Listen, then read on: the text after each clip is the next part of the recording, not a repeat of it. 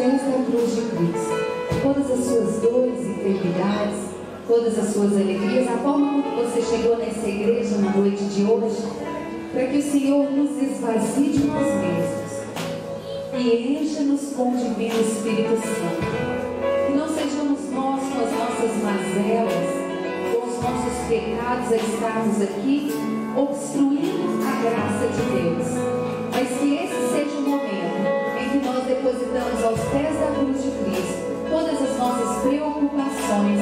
Coloque ali nos pés da cruz de Cristo todas as suas enfermidades, as suas preocupações, aquilo que vem te atormentando, te machucando, ou aquela alegria que você não consegue segurar, você está extasiado por tanta alegria, por tanta graça que tem sido derramada na sua vida. É nos pés da cruz do Senhor depois, então estuda agora.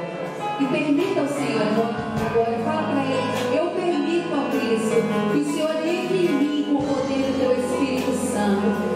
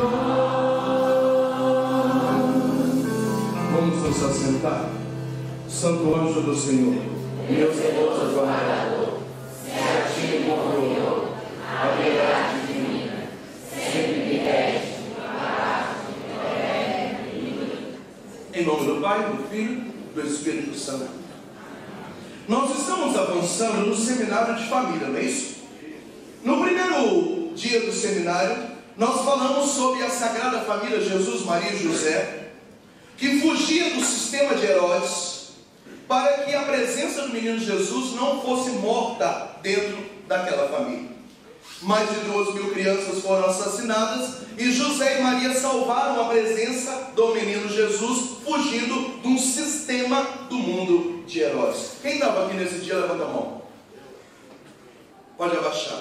Na semana que vem, alguns, na semana passada, alguns que ficaram chocando a derrota do Brasil, nós falamos sobre famílias que não têm alicerce. Nós vimos a história de Esther, uma menina que era órfã de pai e de mãe pobre, adotada por um tio fugitivo na guerra que veio no casco do navio, através de Nabucodonosor, uma menina toda bichada, cheia de problema da vida. E nós vimos que mesmo quando a gente vem de uma família cheia de problemas, nós podemos ter sucesso na vida. No caso de Esther, concorreu com 8 mil mulheres e se tornou uma rainha. E na noite de hoje nós vamos ver mais uma família cheia de problemas. A sua família tem problemas, sim ou não? Então abre a sua Bíblia comigo, por favor. Segundo livro dos reis, capítulo 4, versículo 1. O meu sonho é que você tenha mais duas semanas para arrumar uma Bíblia e trazer. Diga para quem está do seu lado, arruma uma Bíblia aí, só.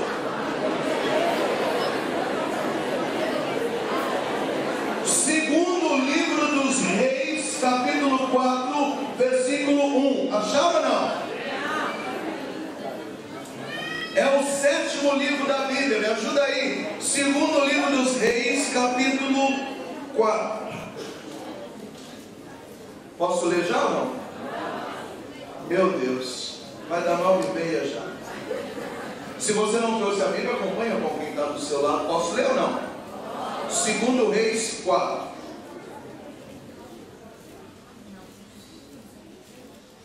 Havia uma mulher, esposa de um membro da escola de profetas ela chegou até Eliseu e disse: Meu marido, o teu servo, morreu. Primeiro problema daquela mulher: ela acabou de ficar viúva. Você sabe muito bem o que é perder alguém que se ama. E tu sabes, profeta, que ele era um homem religioso. Segundo problema, o marido da mulher que acabara de morrer era um homem da igreja. Moisés, mas aonde você está vendo o problema aí? O problema é que quando a gente frequenta a igreja, quando há uma perda, uma tribulação na nossa vida, o sofrimento é dobrado, porque além da dificuldade, a gente tem um sentimento de decepção. Parece que Deus nos traiu. Então, além daquela mulher estar viúva, ela poderia nesse momento estar extremamente frustrada, porque esse homem que morreu era da escola de profetas, e ela usa o termo, está escrito na minha Bíblia, ele era muito religioso.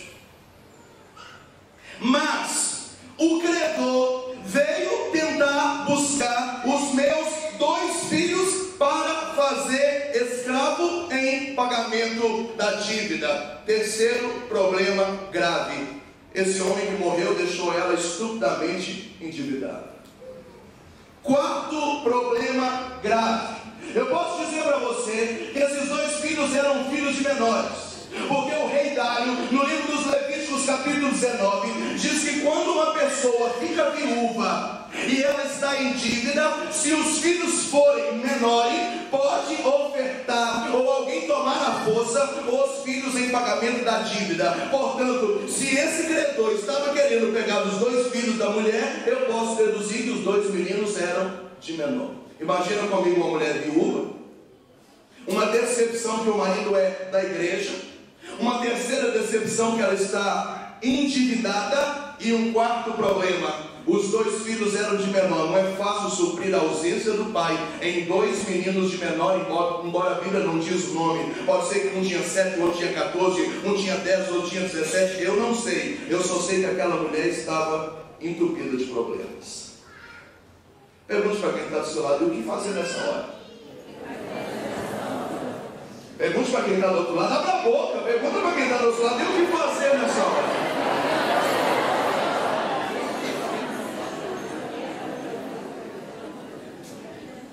Quinto problema. Além de os meninos ser de menor e ela está endividada, os credores queriam pegar os dois filhos como pagamento. Mas coitada da mulher, gente. Faz cara de coitadinha aí.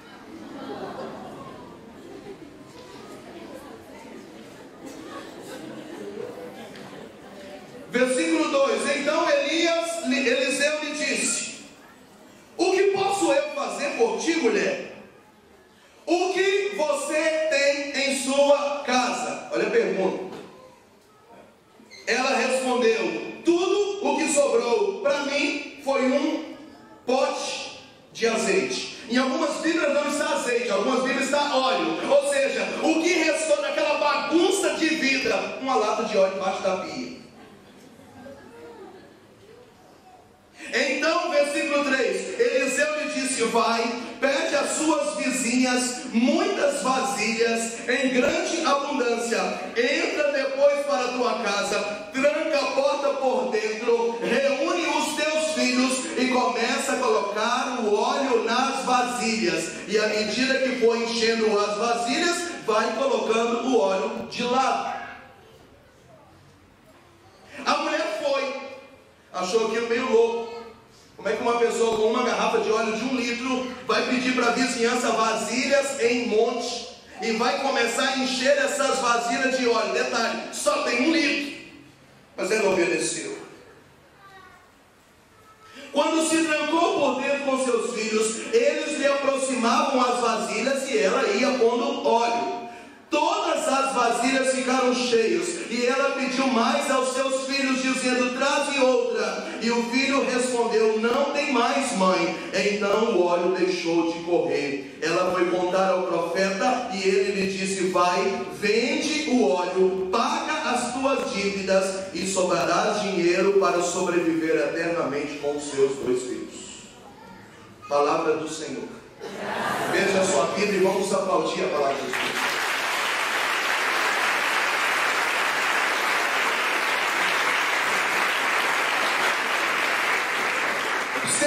Senhor. comigo, se você estivesse no lugar dessa mulher hoje, o que você faria? Imagina comigo. A lei judaica era uma lei estritamente machista. Tanto é que quatro mil anos depois, quando Jesus começa o seu ministério, ele vai defender os órfãos e as viúvas. Então, no Antigo Testamento, as viúvas eram tratadas quase que como prostitutas. Aquela mulher estava sentindo dor, porque acabou de ficar viúva. Além da sua dor da viuvez, ela agora era uma mulher marginalizada. Outro problema, dois filhos de menor. Outro problema, entupida de dívida. Outro problema, decepção que o marido era da igreja. Outro problema, os credores queriam pegar os filhos como pagamento da dívida. Ela tinha que tomar uma decisão. Ela poderia ter procurado o centro espírita. Ela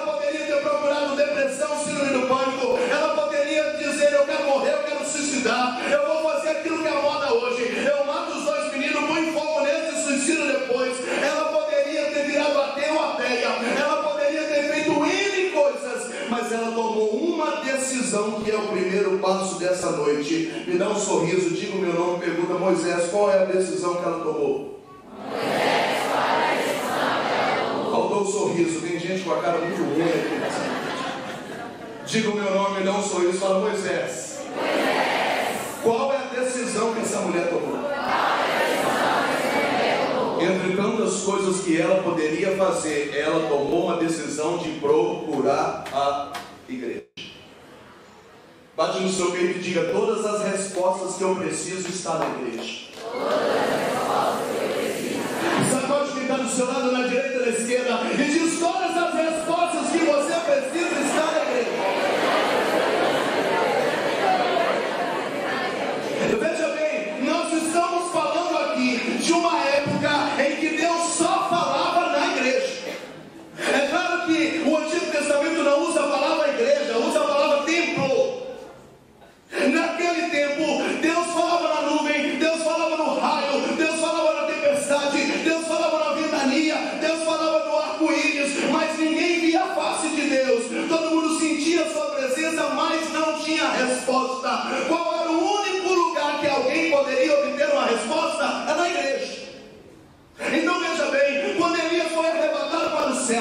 jogou o seu manto, o seu manto caiu nesse menino aqui chamado Eliseu. Então Eliseu era, na igreja, no templo, a maior autoridade religiosa que o mundo já viu. Aquela decisão, já sei onde eu tenho resposta para sair dos meus problemas. Eu vou na igreja e vou perguntar o homem que fala com Deus, porque lá na igreja tem a resposta e esse homem vai me dar a resposta. Então ela chega e fala, profeta Eliseu, eu fiquei sabendo que Deus só fala dentro da igreja, eu fiquei sabendo que o Senhor é a autoridade máxima aqui na igreja. O Senhor pode me responder o que eu faço da minha vida agora, porque eu estou perdida. Então ele disse: Calma, calma, calma, eu não sou sacerdote, mas eu vou mandar o sacerdote ultrapassar o véu, entrar diante da arca da aliança, oferecer uma oferta, sacrificar um cordeiro. Lá na arca da aliança ele vai perguntar o que a senhora deve fazer. Quando ele voltar de lá, ele me conta e eu dou a resposta para você. Diga para quem está do seu lado: as respostas da sua família estão dentro da igreja. E eu quero que você entenda que essa mentalidade não é minha. Quando Jesus disse no Evangelho de São Mateus, capítulo 16: Pedro, tu és pedra, e sobre você eu vou edificar minha igreja, e as portas do inferno nunca prevalecerão sobre ela. Portanto, qual é o único lugar que a sua família está protegida? É dentro da igreja. Se você tiver problema de casamento e você ficar sofrendo lá no sofá da sua casa, desculpa, com a bunda no sofá da sua casa, lá o seu casamento vai acabar. Mas se você pegar os seus problemas conjugais e trazer para o seio da igreja, eu não estou prometendo, promete para você a melhoria do seu casamento, mas aqui nós estamos juntos, nós vamos chorando, rindo, caindo, levantando, orando, lutando, te ajudando, aconselhando mais dia ou menos dia. Deus vai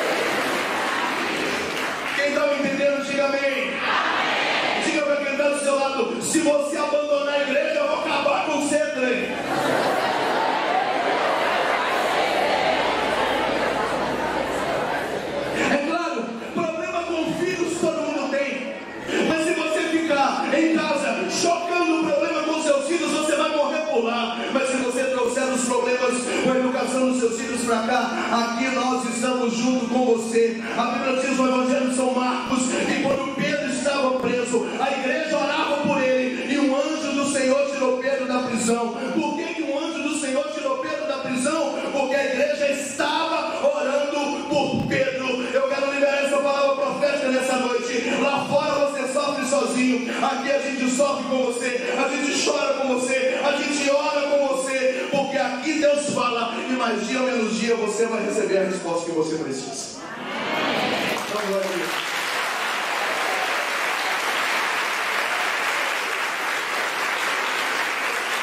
Diga para quem está atrás você, aconteça o que acontecer, fica na igreja.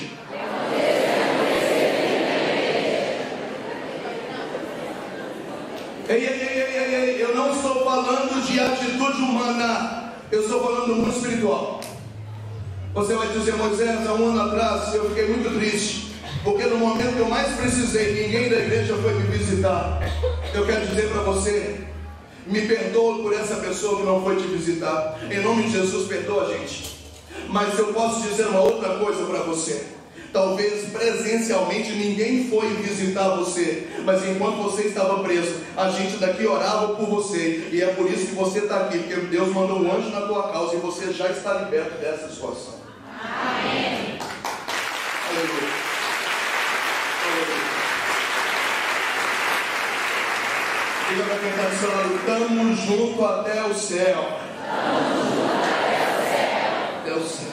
Onde estão as respostas que você precisa? Aqui.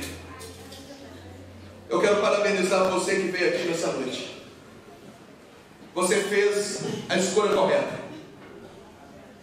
A maior armadilha do diabo é essa. Quando nós estamos sofrendo, a gente apela e para de rezar. Quando nós estamos sofrendo, o diabo começa a soprar no nosso ouvido. Está vendo? Você não falha uma terça-feira dos Jogos de Maria. Olha aí, não está funcionando. Está vendo? Você reza o texto todo dia, não está dando certo. Está vendo? Logo você que vai tanto à missa, está vendo? E tudo isso está acontecendo com você. Inclusive na sua família tem gente que detesta a igreja e tudo para eles está certo. Parece Nesse momento você precisa dizer: sai capeta, em nome de Jesus, some da minha vida.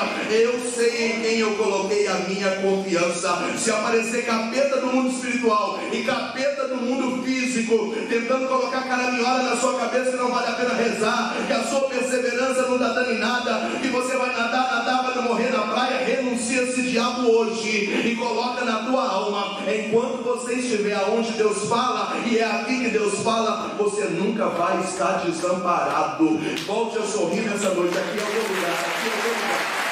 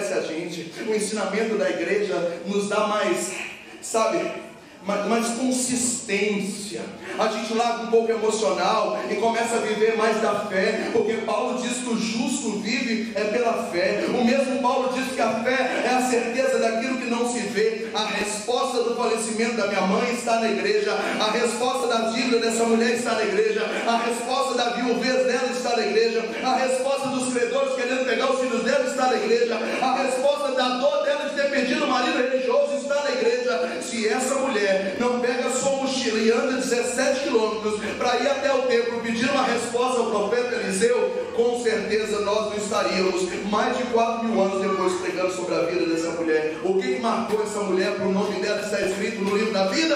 Ela era uma mulher temente a Deus. Diga para quem está do seu lado, aconteça o que acontecer, fica aqui. Fica aqui. Na alegria, na tristeza, na saúde, na doença, o pau está quebrando, está tudo dando errado. A missa é o seu lugar.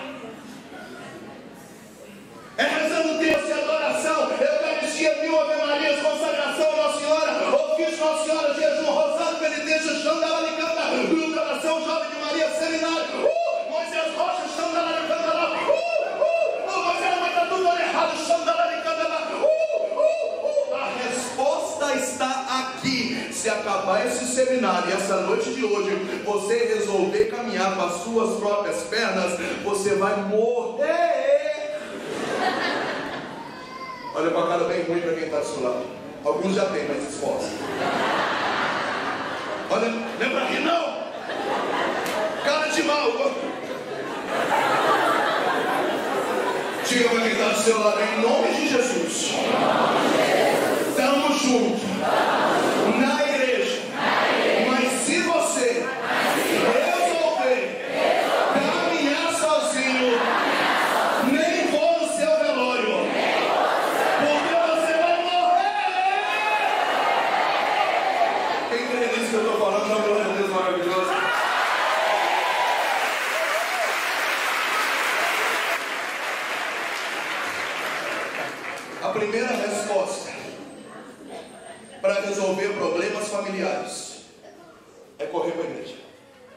Eu fui claro ou não? Já vou mudar de assunto. Eu fui claro ou não?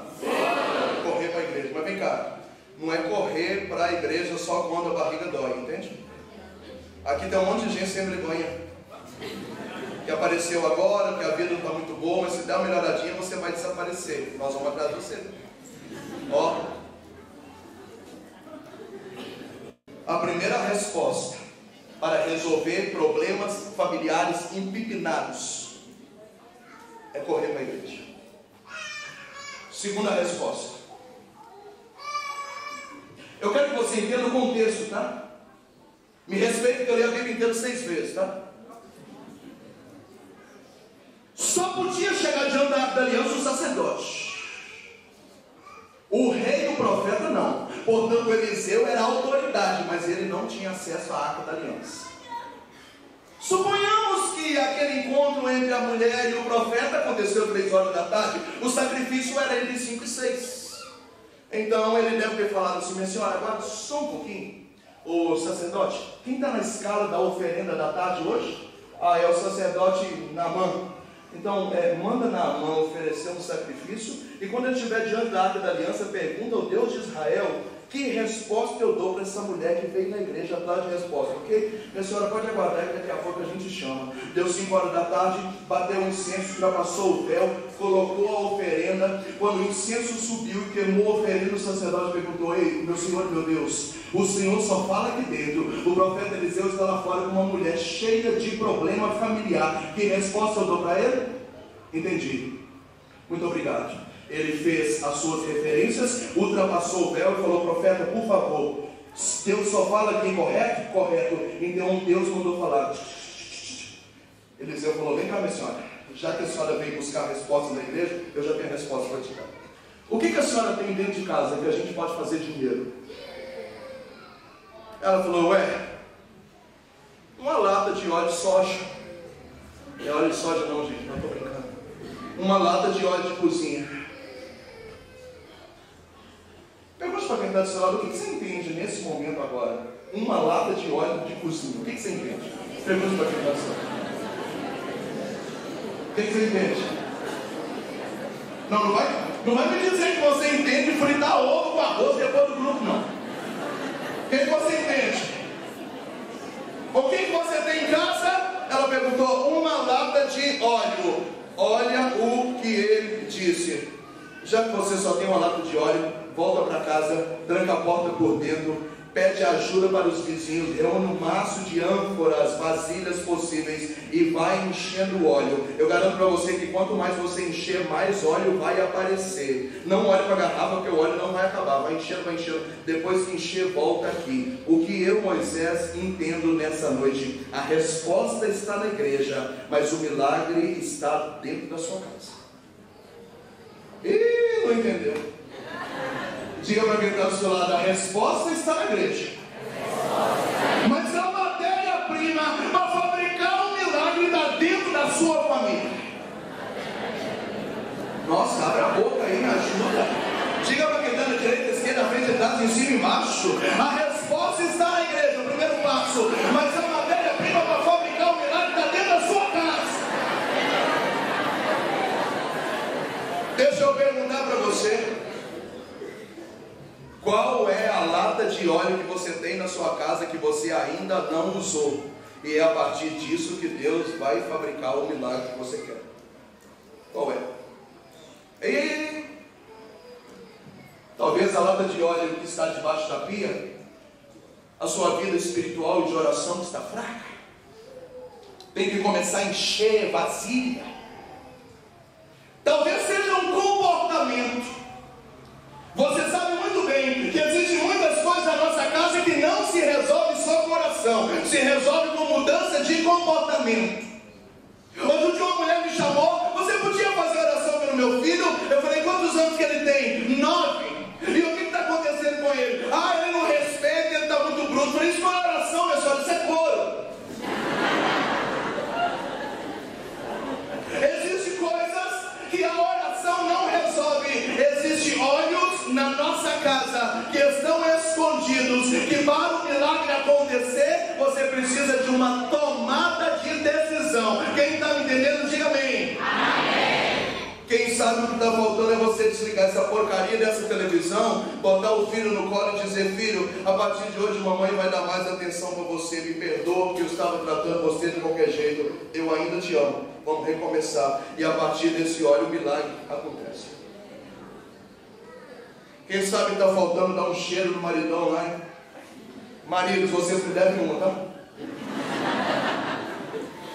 Eu recebo 60 e-mails por dia de mulher pedindo oração com o marido terrível. E aí eu falo, minha senhora, até eu, quando minha esposa demora me dar um cheiro, eu fico meio raivoso. Há momentos na vida da gente que não é rezar, comportamento, postura, atitude passo, porque quando a gente dá um passo aqui embaixo, Deus dá um passo lá em cima. Quando a gente começa a usar óleo aqui embaixo, Deus multiplica óleo lá em cima. Quando a gente começa a encher vasilha aqui embaixo, aqui embaixo Deus começa a derramar vasilha de unção lá em cima. A resposta está na igreja, mas o princípio do milagre está dentro da sua casa e você não sabe. Pode aplaudir.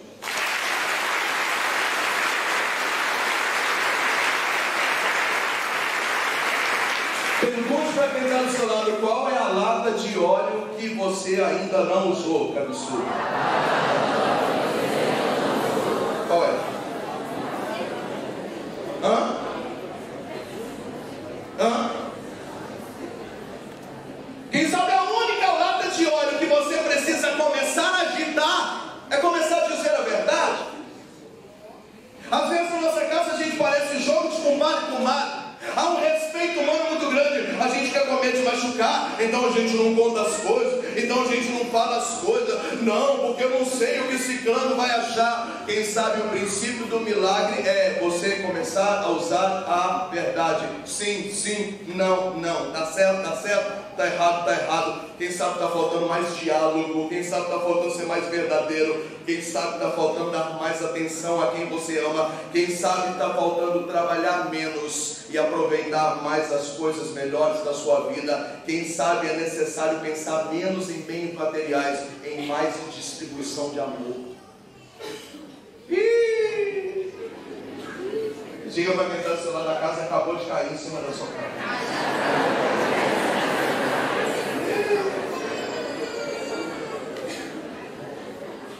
Gente, eu mexo com gente há 18 anos e meio, 24 horas. E eu posso dizer para vocês uma coisa: 80% dos problemas que você tem, a sua família tem. O problema não é espiritual e a necessidade maior nesse momento não é oração. A necessidade é mudança de comportamento. Há momentos que nem reza brava resolve nem oração de abre caminhos de São Longuinho é capaz de abrir, mas um comportamento, uma postura, uma tomada de decisão muda o rumo das coisas. Portanto, é preciso se perguntar qual é a lata de óleo que está dentro de casa e não começou a gerar milagre porque ela está aposentada. Diga para quem está do seu lado, você vai ter que descobrir ainda hoje. Quem está me entendendo, diga amém. Olha para a cara bem para quem está do seu lado fala, e aí, tem óleo lá? Tem, ou não tem? Tem, irmão. Agora eu quero contar aqui para você um milagre nesse passo 2. O passo 1, um, vem para a igreja. Da igreja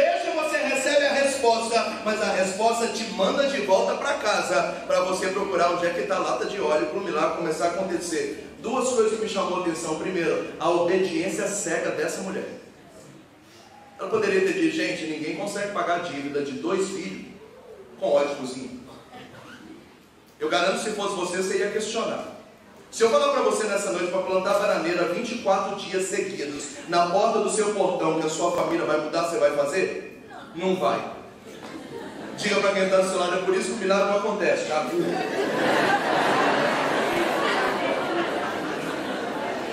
Topeira.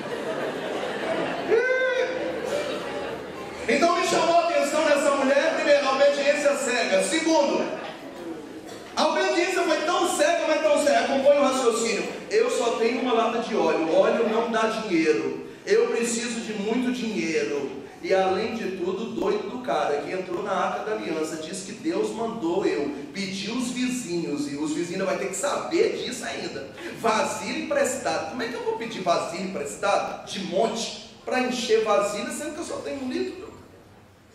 Ela precisou, além da obediência, vencer também a razão. Bate na sua cabeça e diz: O milagre não passa pela minha cabeça. O milagre vem do céu e passa pelo meu coração. Deixa eu dizer para vocês uma coisa que é doutrina católica. Por que, que Deus não fala aqui na nossa cabeça? Porque o demônio tem poder de ler os nossos pensamentos quando você fala ou quando você externaliza pelo olhar e pela face. Mas o diabo não pode saber o que passa no seu coração. É por isso que Deus não fala aqui, Deus fala aqui. Às vezes a cabeça dá um turbilhão, mas pela fé você segue aqui e aqui o milagre começa a acontecer.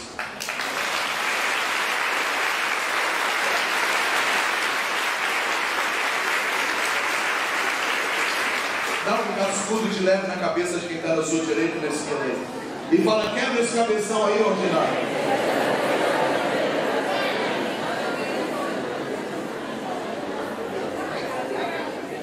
Primeira coisa que você aprendeu comigo nessa noite. Onde está a sua resposta?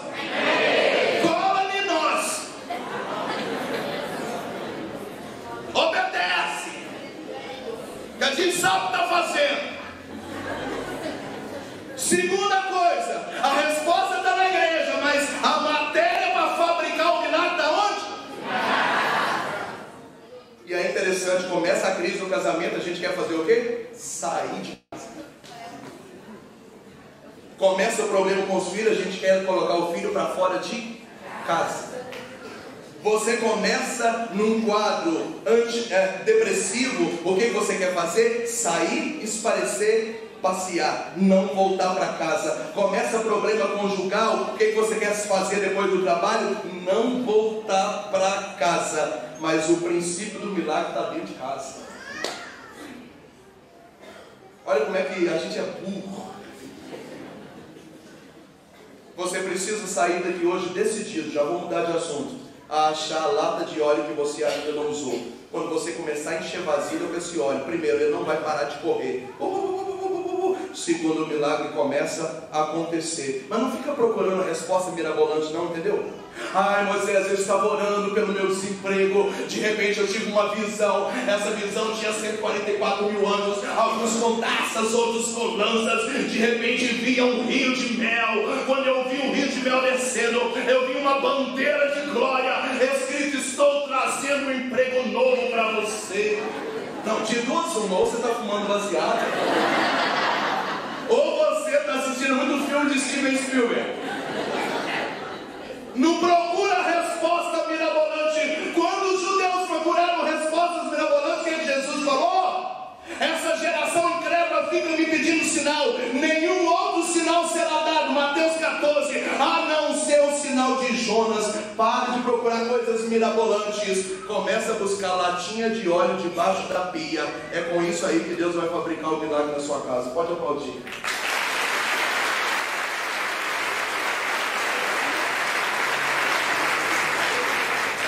Terceiro e último passo, que já que aparece plaquinha de 10 minutos ali. Né? Qual é o primeiro passo? Abra a boca, cabeçudo. Qual é o primeiro passo? E o segundo passo? Ir para casa. Eu vou fingir que eu entendi. Eu também estou doido para ir. Terceiro passo, me chamou a atenção uma coisa nesse texto. Essa mulher era a líder da sua casa, correto? Mas quem precisava do milagre era a família inteira, correto? O que, que o profeta mandou ela fazer? tranca a porta por dentro, chama os teus filhos e põe eles para trabalhar no enchimento das vasilhas. Terceira coisa que você precisa fazer: não assuma a responsabilidade do milagre sozinho, não. Você precisa envolver as pessoas da sua casa. Diga para quem está do seu lado: todo mundo vai ter que ralar. Diga para quem está do outro lado: todo mundo vai ter que ralar. Ei, ei, ei, ei, ei, ei, ei, eu preciso puxar a sua orelha ouvir? Você sabe por que está cheio de gente doente na igreja? Porque a gente quer assumir a família nas costas. Ei, diz Isaías capítulo 53 que Jesus já carregou sobre si as suas dores, a sua família, pelas chagas dele, nós já fomos sarados. Tire a sua família das suas costas. Todo mundo precisa participar. É por isso que está cheio de gente com lordose, papagaio, de bicho de tucano, de tudo quanto é bicho, sabe por quê? quando a gente coloca a salvação da família nas costas da gente, a gente acaba morrendo e não salvando ninguém. Todo mundo da sua casa, direto ou indiretamente, vai ter que participar da fabricação do milagre. Como? Algumas dicas eu vou te dar agora. Mas a partir de hoje você não é mais besta. Todo mundo da sua casa tem que. Diga para quem está do seu lado se você tem uma cara de jacu.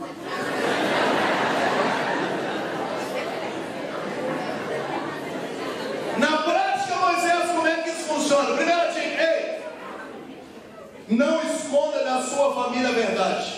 Se você estiver aqui e você estiver cheio de problema financeiro, não fica montando banco para sua esposa, não. Chama ela para conversar. Todo mundo da sua casa precisa saber que vocês quebraram. Todo mundo precisa saber que vai ter que economizar. Todo mundo vai, precisa saber que tem que descer do salto. Todo mundo precisa saber que esse ano não vai passear. Todo mundo precisa saber que nós vamos ter que vender um dos carros. Todo mundo precisa saber que a partir de agora nós vamos ter que economizar na energia. Porque se todo mundo não crescer com esse momento de dívida, a sua família não vai tirar proveito desse momento momento. E aí é interessante, a esposa está lá orando, Senhor, salva o meu casamento. E ele salva o Xererê Tietê, Gustavo Lima e você. E aí eu pergunto para a esposa, Ei, quanto tempo você está orando pelo seu marido? Ela diz, 15 anos. E ele sabe que você está orando por ele? Então, não, eu falei, então você está fabricando o milagre sozinho. Você está pegando a lata de óleo com uma mão enchendo com outra, não tem ninguém participando desse milagre? Não! Então está errado. A partir de agora você vai pegar o Tito Cujo, esse desgramado que só você teve coragem de casar com ele, e vai colocar na cadeira e dizer, ei, diante do problema do nosso casamento, sempre aí, você vai me escutar. Diante do problema do meu casamento, não sabendo lidar com os fatos, eu fui para a igreja, que é o primeiro passo que eu aprendi com o gordinho de Sete Lagoas. Lá na igreja, eu entendi que o milagre começa lá dentro de casa. Quando eu descobri que eu tinha que pegar uma lata de óleo, eu descobri que a lata de óleo que estava faltando para começar a fabricar o milagre aqui em casa é eu não ficar mais calado, eu passar a dizer aquilo que eu sinto. Então o gordinho ensinou o terceiro passo é que para salvar nosso casamento você também vai ter que se envolver. Então a partir de agora é o seguinte: se você quiser chegar nessa hora que você está chegando, você dorme no sofá, eu não lavo mais as suas roupas, eu não sou tuas negas. De agora em diante vai ser assim, ou muda de comportamento, ou então nessa boquinha aqui, nesse bumbum aqui, você não encosta mais.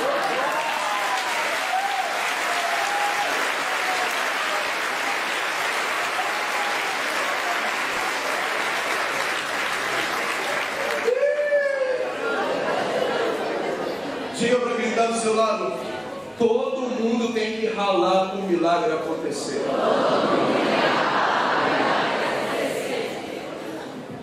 Tome uma decisão diferente. Tem gente que vai ter que pôr o marido aqui, tem gente que vai ter que pôr a esposa aqui. E dizer, ó, oh, Negona. Negona é como de falar, minha esposa tem um olho azul, chamei ela hoje minha nega. Senta aí. O negócio é o seguinte, diante de tudo que eu aprendi na pregação do Godinho lá, acabou! É eu estou falando agora. Até hoje quem estava mandando aqui em casa é você. A partir de agora não manda nem eu nem você. Jesus manda e os dois obedecem. Tudo bem? Então é assim que vai acontecer. Para que o milagre você tem que participar. E você está tomando o lugar de Deus aqui em casa. Volta para o seu lugar que o primeiro não é seu. Entendeu?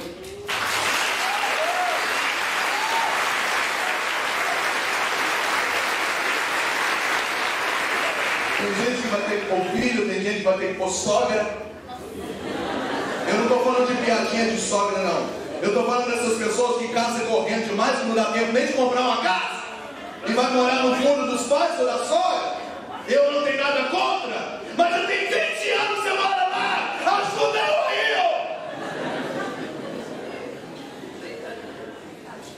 Aí você teve um bebê que cuida da sua mãe. Você já teve dois que cuidam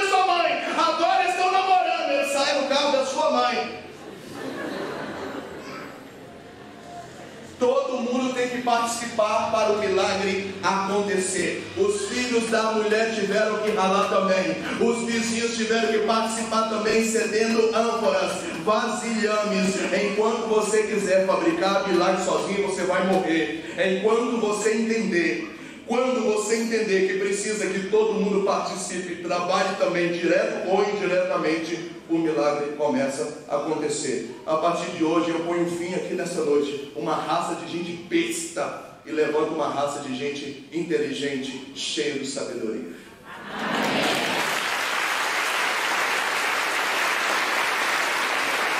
Quem entendeu o recado, diga amém. Primeiro passo, diga comigo: ir para a igreja. E ficar na igreja.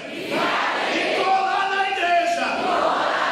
Segundo passo, voltar para casa.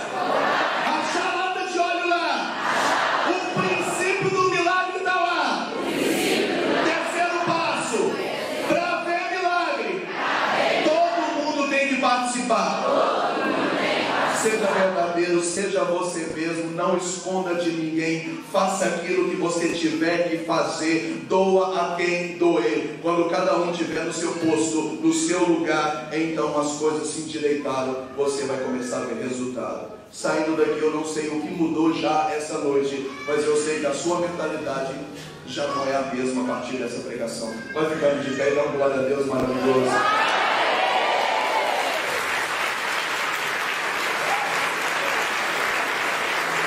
Nós temos cinco minutinhos. A Ana, minha irmã de sangue missionária, veio orar conosco nessa noite.